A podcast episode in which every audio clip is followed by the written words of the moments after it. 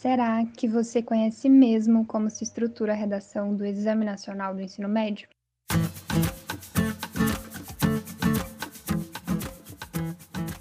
Meu nome é Miriam Moraes e eu estou aqui com Paula Coralini e Isadora Silva para conversarmos sobre as competências e padronizações exigidas na redação do Enem. Este é o podcast do Ruralidade Universitária. Hoje o nosso podcast vai falar sobre as cinco competências domínios que são observados na prova da redação. E aí a gente tem Paula e Isadora para trazer um pouco dessa construção, para entender um pouco de como essa redação ela é observada nos parâmetros da prova de correção da prova do Enem. A gente tinha falado no último podcast sobre a receita de bolo do Enem, né? Que será que existe uma receita? Será que a estudante precisa estar tá ali decorando de certa maneira a prova e como deve fazer aquela redação, como deve redigir aquele texto. É, as competências, então, têm a ver com isso? Se queria ouvir você sobre, sobre isso. Bem, olá a todos, nós estamos aqui de volta, dessa vez para falar sobre as competências das redações do Enem. Bem, Miri Isadora, ao meu ver, as competências em si não são tão receita de bolo. O que eu considero receita de bolo na redação do Enem diz muito a respeito à estrutura que ela adquire. As competências, eu acho que é um formato avaliativo bem interessante, porque elas, ao mesmo tempo que avaliam questões gerais do domínio da linguagem, elas também têm essa questão da argumentação, da coesão do texto. Então, ao meu ver, é uma forma inteligente de avaliar um, um texto dissertativo argumentativo. Voltamos hoje para falar novamente sobre as competências do Enem especificamente sobre a cartilha de redação. É, eu tenho um bom tempo prestando vestibular pelo Enem posso dizer que a cartilha ela me deu um norte para desenvolver a redação. Acho que é um ponto importante para estudar, para poder desenvolver o que o corretor está pedindo de você, o que está sendo solicitado de você na redação. Bom, então vamos entrar nas competências agora, né? É o, a matriz de referência do Enem é um documento que consta no site do INEP e ele diz que a primeira competência exigida pela prova é quanto à modalidade escrita formal da língua portuguesa, né? O domínio que os participantes, que as participantes desse exame apresentam em seus textos. Você, quando lê essa primeira competência, a gente pode pensar que a leitura está aí muito próxima a essa primeira competência do Enem, que é a questão do domínio da língua portuguesa. Eu posso até fazer um comentário sobre é, como que na, na, na, no meu contexto, que não tinha tanto acesso à biblioteca na escola e em casa não tinha acesso a livros, que era fazer a leitura do dicionário Aurélio. Eu lia o dicionário Aurélio completamente porque de alguma maneira, ou aprendendo com alguém, alguma professora provavelmente, eu entendia que eu teria mais. É, um, um, ampliaria o meu vocabulário. Então, a, acredito que essa competência está, de certa maneira, ligada à leitura. Queria ouvir, vo ouvir vocês sobre como a gente pode aprender a entender essa competência 1 do Enem. Bem, eu concordo com você, Miriam. Eu acho que realmente ler um dicionário pode não ser a melhor maneira de alcançar essa ampliação no vocabulário, mas era a maneira que você tinha e com certeza algo, algo foi absorvido dessa experiência, né? Eu acho que sim, é, dominar essa habilidade, ter uma boa pontuação nessa habilidade, provém do hábito da leitura, mas eu acho que vai um pouco além também. Eu acho que a leitura, para você ampliar vocabulário, tem que ser uma leitura que saia do seu lugar comum. Então, você tem que se esforçar para ler textos que às vezes você não leria, ou ler autores que você, você às vezes não leria. Por exemplo, o José Saramago. Ele é um autor português que utiliza muitas palavras que a gente não utiliza normalmente, porque o nosso português é brasileiro. Então, é bom fazer esse exercício de sair do lugar comum para adquirir novas experiências com a língua. E, além disso, um ponto além seria colocar essas palavras dentro do seu cotidiano, né? utilizá-las, escrever textos. Você vai responder ali uma atividade que não está relacionada diretamente com a criação de uma redação, mas você se esforça para achar um sinônimo que é algo muito utilizado também. A gente precisa muito de sinônimo quando a gente vai escrever um texto. Então é isso, eu acho que as minhas maiores sugestões para tirar um total nessa competência seria a leitura fora do lugar comum, a utilização de vocábulos no seu cotidiano, de vocábulos que você normalmente não acessaria, né, não utilizaria, e exercer muito a atividade da escrita. Concordo com a Paula. Deve haver esse exercício da leitura para que o aluno ele abra um leque de informações e possa se expressar melhor na redação. E também tenha mais facilidade na interpretação das questões. Então, sem dúvida, é indispensável o exercício de leitura e vai, como, vai dar como consequência ali também a excelência em outras áreas do Enem. E também porque a gente nunca perde né, em aprender algo a mais.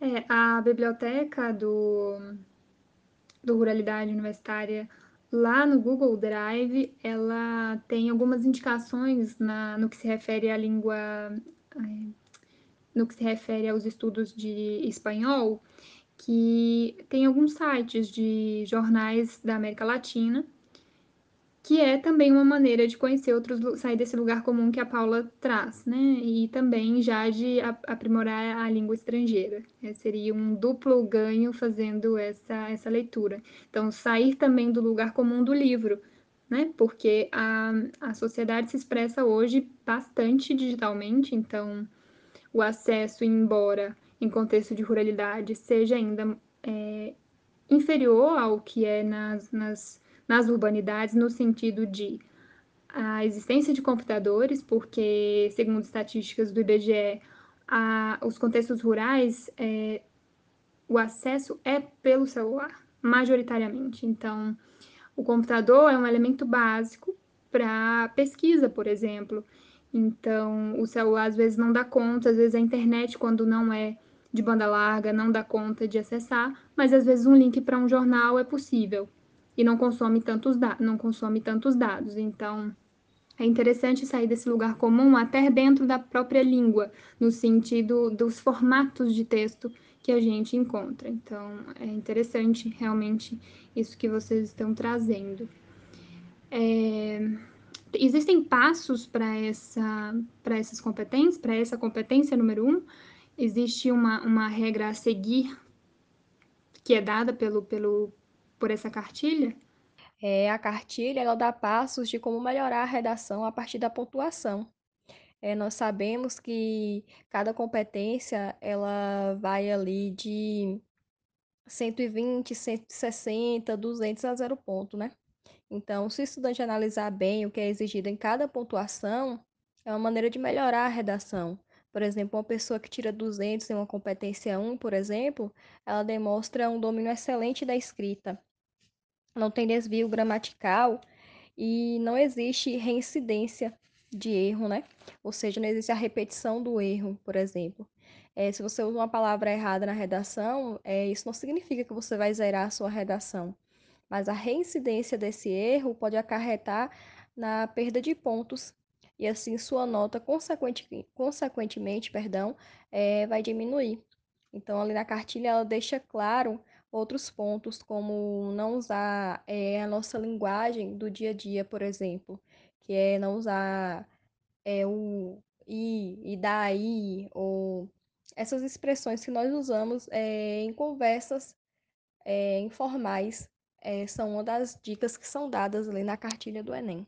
É uma técnica, né? Então, parece igual os vícios de linguagens que a gente tem sempre, né? Uma maneira da gente prestar atenção na fala através da escrita. Acho que é interessante realmente pensar isso. É, queria chamar agora para o tópico da segunda competência do Enem, que segundo a cartilha, a matriz de referência para a redação do Enem, a competência 2, ela se trata, ela trata dos elementos essenciais da produção textual, que é tema e tipo de texto. Então, vem aí uma competência muito interessante, porque, inclusive, em outro podcast a gente vai falar sobre os últimos temas de redação do Enem, então vamos falar um pouco disso agora. Bem, esse tema é um dos que eu mais gosto de, de pensar, de refletir, e é um tema que eu trabalho muito com os estudantes que eu assistencio, porque é o seguinte, o Enem, ele sempre vai te dar uma proposta muito abrangente. Você vai ter inúmeras posturas a adotar dentro do seu conhecimento e compreensão daquela proposta. Só que é muito importante que você delimite essa proposta, delimite a ideia dentro dessa proposta, porque senão você corre o risco de, de tentar dar conta de tudo e a redação acabar sendo uma água rala. Você falou muito sobre, você falou muito sobre nada, você falou nada sobre tudo. Fica uma coisa assim, sem sentido. Então é muito importante você escolher, você refletir, você leu, você reflete. Muito importante que você leia os textos motivadores e reflita sobre qual postura você vai adotar. E essa competência fala também sobre a argumentação consistente a partir de um repertório sociocultural produtivo.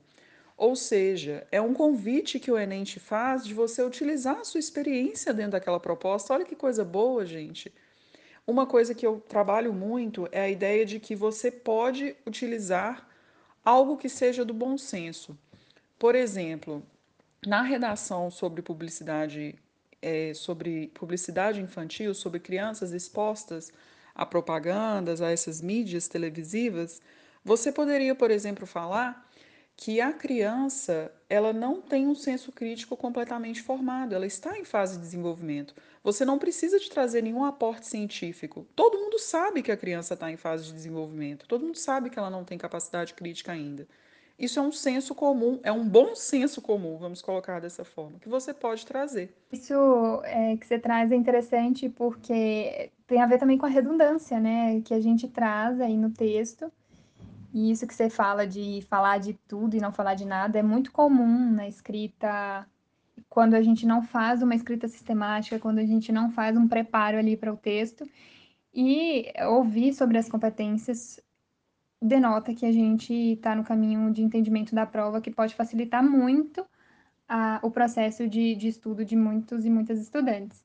É, Isadora, você tinha comentado fora aqui do podcast que você era você fazia isso, né, no início, que era comum você fazer textos querendo englobar o mundo, mas não necessariamente o tema que era delimitado pela prova. O que, que você poderia dizer um pouco mais sobre?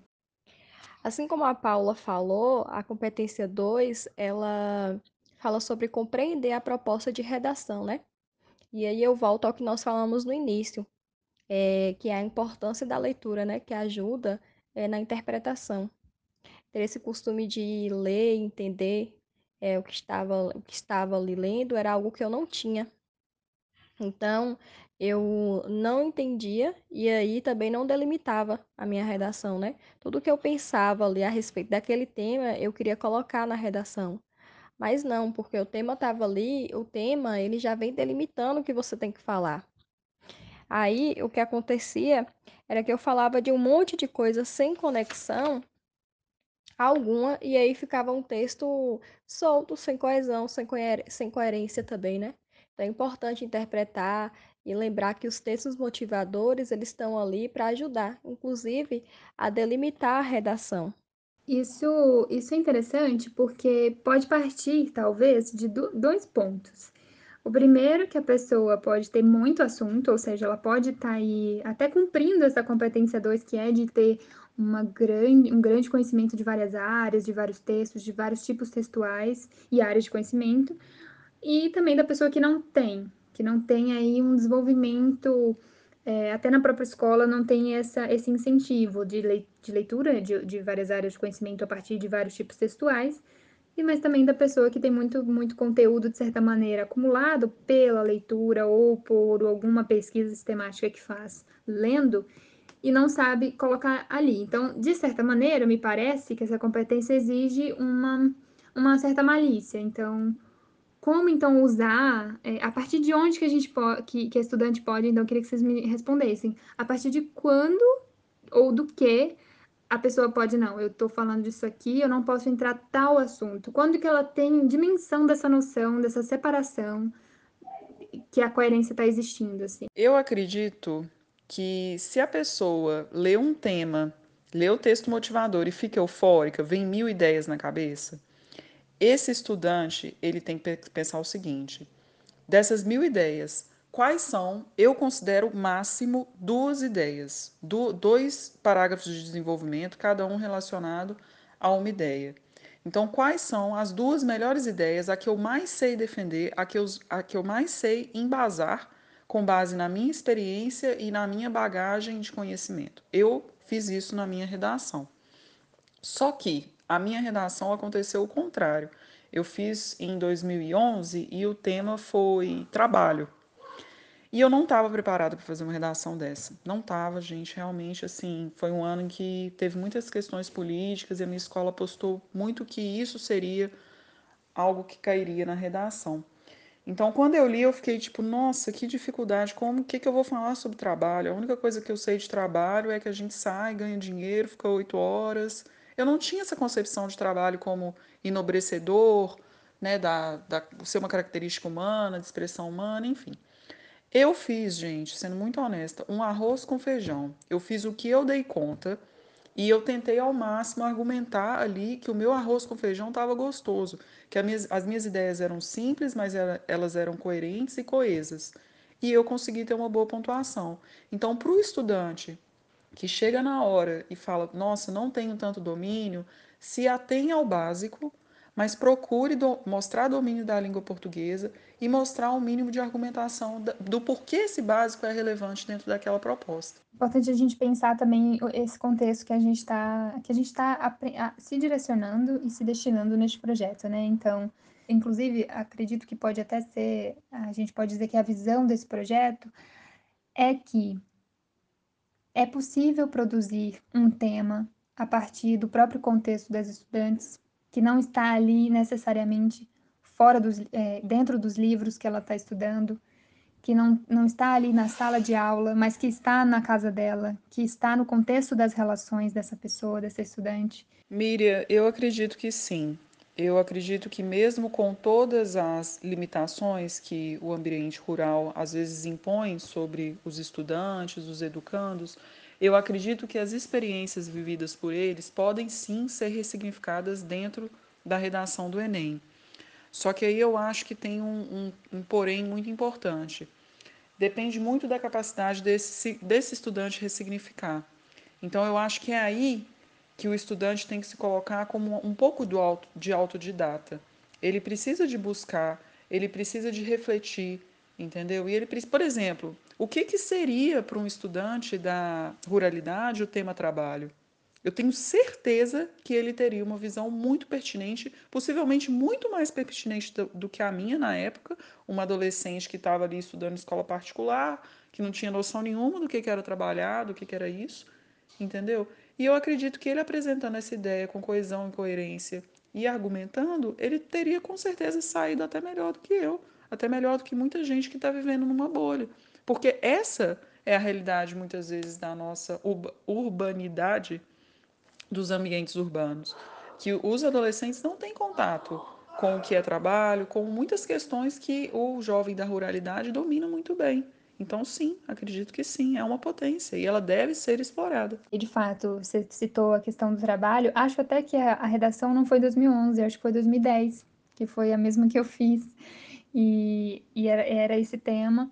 E sim, quando a gente vai olhar para o nosso, pro nosso mundo, para o nosso mundo de relações, para o nosso mundo é, de interações, a gente percebe que tem uma capacidade enorme de contribuir com outras visões, com outros olhares sobre um determinado tema, que numa urbanidade ou em outro contexto rural até também pode ser visto de outra maneira, um contexto de trabalho braçal ali para as pessoas que estão acostumadas ao trabalho intelectual, o trabalho que é na mesa, no home office, por exemplo, é, é um trabalho que garante a sua subsistência. Então, não é um trabalho cansativo. Claro, é cansativo, mas ele não tem isso como figuração, não figura como cansativo, né?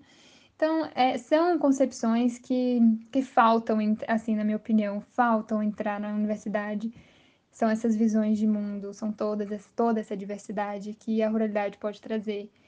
Então, acho isso importante demais. É, Isadora, queria, se quer dizer algo mais sobre essa competência? Acho que a gente pode partir para a terceira. Então, a cartilha, ainda na competência 2, fala sobre desenvolver bem o tema proposto.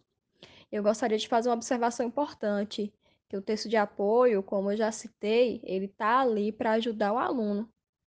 É, mesmo que o aluno ali não saiba nada a respeito daquele tema que foi dado ali a ele, ele basta ele pegar o texto de apoio ali e estudar e desenvolver a redação.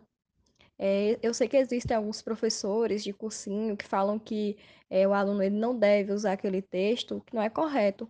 Porque, assim, aquele texto ele está ali por algum motivo, né? Até porque ninguém vai sair do ensino médio com mestrado em publicidade infantil, ou trabalho, ou qualquer outro tema que seja proposto pelo Enem. Então, leiam o texto de apoio e procure entender o que você está lendo, o que ele está pedindo ali de você.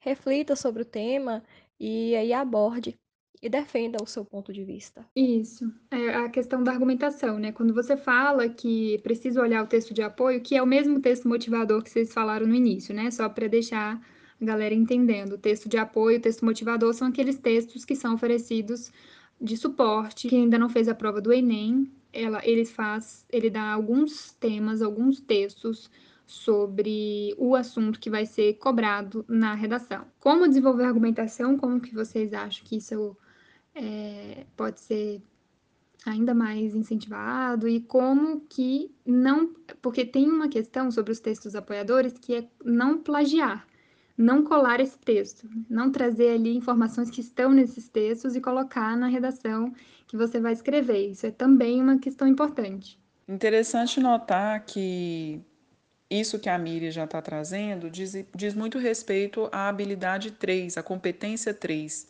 que é selecionar, relacionar, organizar e interpretar informações, fatos, opiniões e argumentos em defesa de um ponto de vista. Então, pessoal, não pode ficar em cima do muro em hipótese alguma no Enem. E também não pode entrar em contradição. Você não pode começar um texto falando que não, que publicidade infantil é a pior coisa do mundo, e lá no final do texto você falar, não, mas até que é legal, as crianças gostam de propaganda. Não pode, de forma alguma. Ou é um ou é outro. A questão de você manter a coerência na redação do Enem, de manter a redação toda amarrada, é, por exemplo, assim, se o tema é Amazônia, aí colocou ali um tópico frasal, a Amazônia sangra todos os dias. Você começa falando ali, é, por que, que a Amazônia, ela sangra todos os dias? Então, é, pode ser o desmatamento, que eu acho que é o que vem na cabeça de todo mundo ali no momento, quando você fala de a Amazônia sangra, está é, destruindo, então o que é que você pode falar? Vem ali ao desmatamento. É, então, como manter a, a, coerência falando sobre isso, né? Então, você pode falar sobre o que está causando esse desmatamento. É, o, é o agronegócio? É, mas por que, que o agronegócio ele desmata tanto? Então, você vai manter a coerência quando tudo ali naquele desenvolvimento fala sobre o desmatamento. E assim fica tudo amarrado. Agora você não pode se esquecer que quando você estiver fechando a sua redação, que você falou sobre agronegócio e falou sobre desmatamento. Então, como você vai fechar essa redação? Então, o que tá, é, o que é quem é que cuida do agronegócio? É, quem é que cuida da questão do desmatamento da Amazônia? Aí você vai falar sobre isso e aí manter a coerência na sua redação. Eu estou observando aqui agora que olha só que curioso, a diferença entre tirar 160 pontos e tirar 200 pontos, que é o total nessa competência, é que em 160 pontos você deu indícios da sua autoria. Em 200 pontos você configurou a autoria. Então, olha o peso da sua capacidade de expressar uma opinião utilizando essas informações, utilizando o seu conhecimento a respeito do tema. Então é isso que eu falei quando eu comentei sobre a minha experiência com a redação do trabalho. Eu não tinha muito conhecimento, eu não tinha muita base para falar sobre aquilo, mas eu expressei uma opinião. No básico que eu sabia que trabalho era algo que fazia o ser humano, que movia a sociedade, que movia a economia e que de certa forma ocupava a vida do ser humano e fazia com que ele se sentisse parte de algo maior. Eu fiquei no básico mesmo, mas eu tenho certeza que de alguma forma eu consegui expressar minha opinião de uma maneira consistente. É, a gente vendo a competência 4, ela está bastante relacionada à competência 3. A competência 4 fala sobre coesão textual, então ela se define como uma competência que busca avaliar a capacidade que a estudante tem de demonstrar conhecimento dos mecanismos linguísticos que são importantes aí para a construção da argumentação. Eu entendo que essa competência é a que exige maior domínio da gramática da língua portuguesa. Porque quando a gente fala de coesão e construção de argumentação, a gente precisa de utilizar preposição, conjunção, advérbio, locução adverbial, a gente precisa de utilizar esses conectores para dar uma noção de temporalidade na minha, na minha redação, se isso faz necessário, ou de causa e consequência, ou de conexão mesmo de ideias, assim, eu acho que é a palavra-chave. Então, por exemplo, a gente pode usar em primeiro lugar, segundamente, por último, finalmente, para dar uma ideia de tempo. A gente pode usar muito, porém, mas, portanto, assim, dentro de cada parágrafo a gente, a gente pode ter, listar, co, co, a gente pode listar palavras de coesão que ajudam a dar sentido à redação e a amarrá-la. Você pode citar algum elemento? Essa competência, ela é bem focada nos conectivos, para garantir uma coesão. Quando na sua fala anterior você intro, introduz um conectivo para inserir a sua próxima ideia, por exemplo, isso conecta é, e dá seguimento da sua ideia. Não fica algo. Falei de uma coisa, estou começando a falar de outra, nada a ver. Então, o conectivo está aí para isso. Mas que você mantenha a coerência e a coesão no seu texto. Esses, esses conectivos, de, você pode dar um exemplo assim para figurar melhor? É, por exemplo, como eu citei o tema da Amazônia, né? Então você pode começar ali o seu texto falando: a Amazônia vai sendo desmatada de forma rápida e assustadora. Aí, em seguida, é, você pode fazer o quê? É inserir um conectivo, que poderia ser nesse contexto. Então, o que é esse contexto? É o contexto da Amazônia sendo desmatada. É um segmento do, da sua ideia, entendeu? Então, dentre outros conectivos, né, que é de, além disso, portanto, e alguns que a Paula também já citou aí. Eu vou dar um exemplo prático. Suponhamos o seguinte: a frase é: Camila gosta de doces. Ponto final. Ela foi à mercearia comprar um. Ponto final. Chegou lá e percebeu que seu doce favorito, Maria Mole, havia acabado. Ponto final. Você entende? Entende. Você entende. Mas, se você colocar os conectores, preposição, conjunção, advérbios, pronomes, sua frase vai ficar muito mais potente. Sua, sua oração vai ficar muito mais potente. Então, olha só. Camila gostava muito de doces. Portanto, resolveu ir à venda comprar um e à mercearia comprar um. Pode ser, portanto, desta forma, assim, por causa disso. Aqui a gente tem um conector que expressa consequência. Então é legal ir lá na gramática da língua portuguesa e estudar as conjunções, porque cada uma tem o poder de passar uma ideia. Então, joia. Portanto, ela foi na mercearia comprar um. Porém, chegando lá, e aí ela percebeu que o seu favorito havia acabado. Então, o porém expressa é um conector que expressa oposição. Ela foi à venda, mas ela percebeu que não tinha o doce que ela queria. Porém, todavia, contudo, mas. Então, de novo, eu acho que é muito válido a gente fazer uma pesquisa na internet. Isso é super tranquilo de encontrar. É só digitar conjunções que vão aparecer várias, várias opções e as ideias que elas podem expressar. Eu quis dar um exemplo mais gramatical, porque hoje em dia, de, felizmente, a gente tem tudo isso na internet, tem um material muito acessível. Eu acredito que a gente também pode disponibilizar isso no Drive, porque uma redação sem conector, sem conjunção e preposição é, é difícil de ler, até para o corretor ali fica uma experiência desagradável. Além da internet, esse tipo de conteúdo qualquer livro de português do ensino médio tem, tá joia? Então é acessível também no, no que é disponibilizado pela escola. Caminhando para a nossa última competência da, da prova de redação do Exame Nacional do Ensino Médio, o Enem, a gente vai falar de uma proposta que fala sobre uma proposta de intervenção.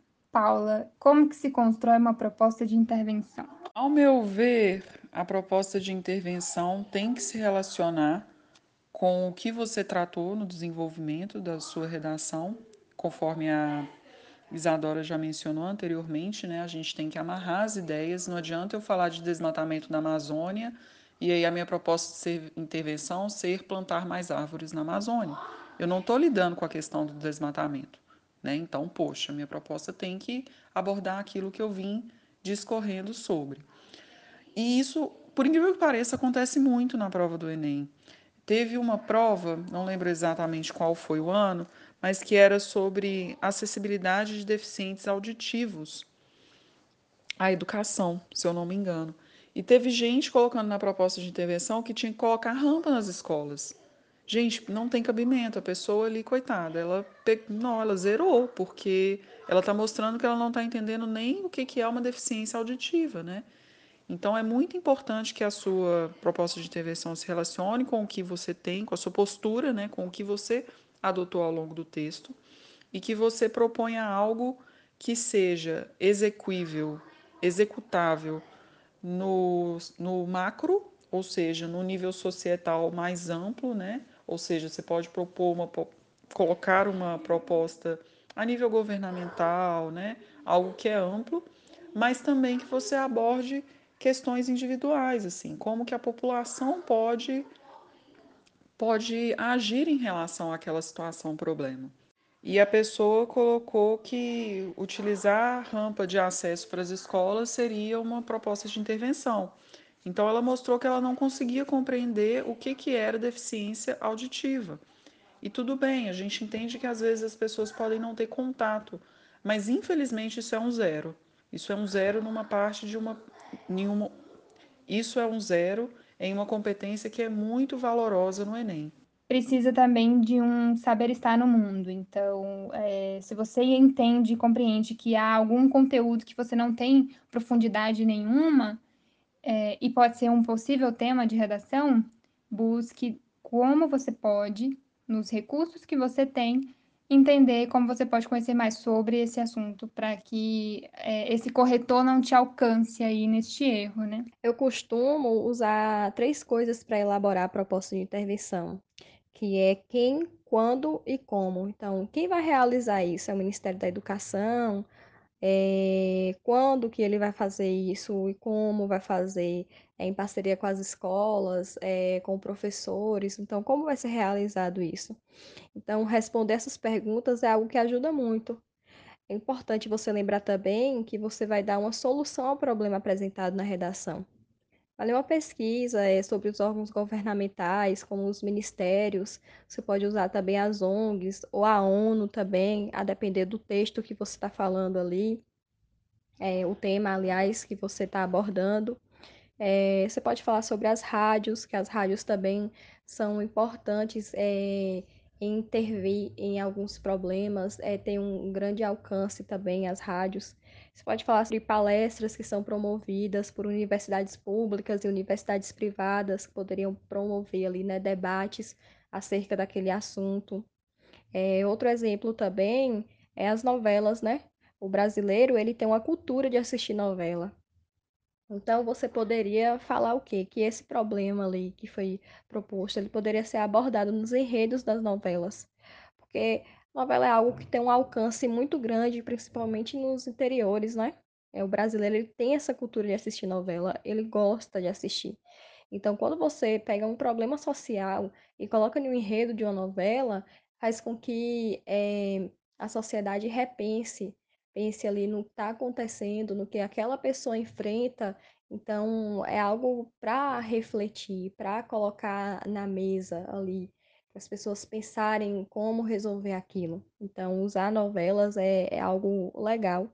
Você pode ser criativo também, é usar outro tipo de proposta, mas é importante que você detalhe bastante e resolva o problema que você colocou na sua redação. Isso é muito importante e pode garantir os seus 200 pontos ali na competência sim.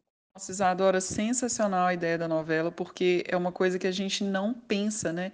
A gente sabe que o cinema é completamente capaz de moldar opinião e comportamento e que a população brasileira curte muito uma novela, mas por que não, né? Refletir sobre um enredo que pode conscientizar dentro da novela? Sensacional. Muito criativo e muito pertinente no contexto. Sim, e até pegando um pouco um, o gancho sobre quem que vai fazer, vai resolver determinada proposta de intervenção que é criada, na página 11 da, da, do documento que está no site do INEP, a cartilha, é, conta sobre os elementos que devem é, estar presentes nesta, nesta redação e nesta competência especificamente, que é o final ali, quando você vai propor a sua intervenção. Bom, então, para finalizar, sobre as competências que são cobradas na redação do Enem, as cinco competências que a gente falou um pouco hoje, obviamente a gente não falou de tudo. É, um, os documentos têm quase 100 páginas para cada competência, então tem muita coisa. Então, eu sugiro, a gente sugere que vocês procurem ler e identificar essas competências e estudarem durante o momento em que constroem suas redações. Então, queria, para finalizar, pedir aí o que, que são essas competências, então, do Enem, Paula e Isadora, de uma maneira resumida, ou o que, que vocês poderiam dizer aí para a gente finalizar essa discussão? Olha, Miriam, ao meu ver, eu acho que existem atitudes que contemplam todas as competências que a gente citou. Eu acho que a leitura e o exercício da escrita são essenciais, assim como o olhar atento à sua experiência, porque tudo é vivência e tudo pode ser ressignificado. Eu acho que eu acredito que o estudante atento, ele tem material para falar sobre muita coisa. E se não souber, se tiver dificuldade, atenha-se ao básico, respeite a forma padrão da língua portuguesa e é isto. Eu acho importante treinar, fazer redações. Tem muitas plataformas de redações que deixam alguns temas é, disponíveis ali para os alunos. Então é legal você pegar lá a proposta que essas plataformas deixam, fazer a sua redação, ou você pegar redações nota mil e aí corrigir, entre aspas, essas redações, né? Mas você observar ali o que é que essas pessoas que tiram a nota mil estão fazendo, o que é que eu estou percebendo aqui na redação deles que tirou mil, que eu não faço na minha, entendeu? Isso é muito legal, porque você consegue ali visualizar o que é que esse aluno faz, como ele faz, por que você não está fazendo e como você deve começar a fazer como eles, entendeu? Então isso é bem legal. Estudar a cartilha também de redação é algo que vai te ajudar. Inclusive, na cartilha de redação do Enem, tem redações nota mil para que você possa observar. E, além de ter as redações nota mil, tem comentários a respeito dessas redações, entendeu? É, então, estude essas cartilhas. Ela está disponível no Drive do Ruralidade. Então, estude ela e corrija os seus erros. Eu acho que é bem válido fazer esse tipo de exercício.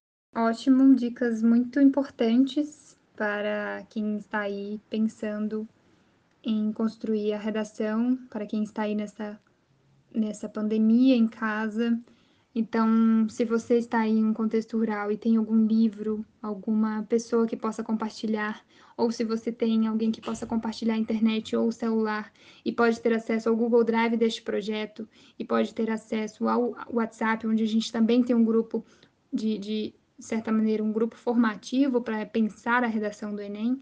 É, por favor, faça isso, se você pode, se você quer. E é isso, o podcast de hoje acaba com essas reflexões sobre as competências do Enem para a redação e para fora da redação do Enem. Muito obrigada, obrigada Isadora, obrigada Paula, mais uma vez pelo riquíssimo trabalho, pela contribuição neste projeto.